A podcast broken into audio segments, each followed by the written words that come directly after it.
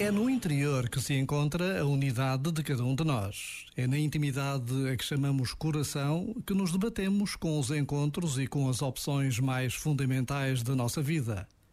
Já dizia o príncipezinho de Saint-Exupéry, só se vê bem com o coração. O essencial é invisível para os olhos. O coração é o centro. É nele que firmamos alianças, estabelecemos promessas.